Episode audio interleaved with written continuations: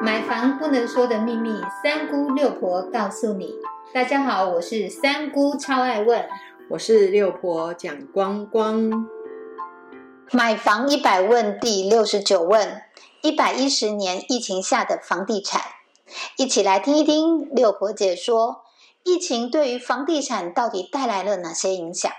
相信今年一百一十一年，大家都已经看到了一百一十年疫情下的房地产，居然没有因为疫情而倒地，反而是一片欣欣向荣。我们来了解一百一十年上半年，看到景气的复苏的支持下，建设公司持续的购买土地，制造业也积极的布局跟扩产，这都是。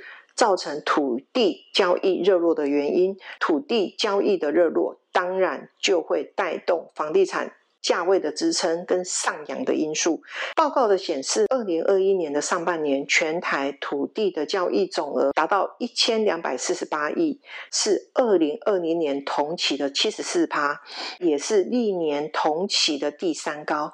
不过，是因为新制的上路跟疫情的负面的干扰之下，下半年是不是能够？也维持在买气热络，我们也持续的观察，事实也证明，二零二一的下半年一样是买气比上半年还要热络。上半年在去年一百一十年土地的成交，建设公司建商的最积极的贡献了九百三十九亿，建设公司他买的土地就贡献了九百三十九亿哦，大概占土地的总成交交易的百分之七十五趴。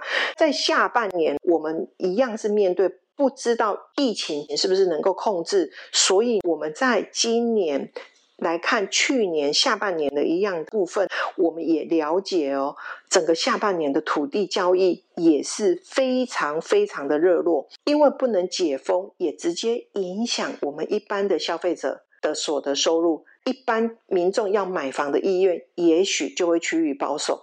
但是我们从今年来看，去年整年的成交。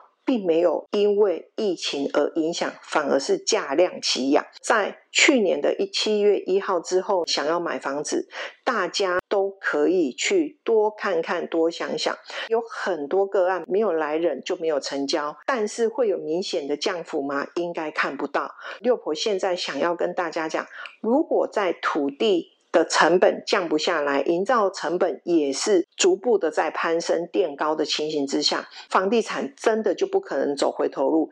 一百一十年、一百零九年都没有走回头路的，想当然了。一百一十一年、一百一十二年，甚至到二零二四年也不会走回头路。所以，请大家如果真的准备好了，就不要犹豫。大家在一百一十年的上半年，如果大家有准备好，现在反而也是一个好的成交时间点，因为往回看，现在都是高点，而且现在有可能是一个起涨点，所以必须要去了解大家的一个口袋深度，如果可以符合现在的房价，就出手吧。谢谢六婆详细的解说，谢谢您的收听。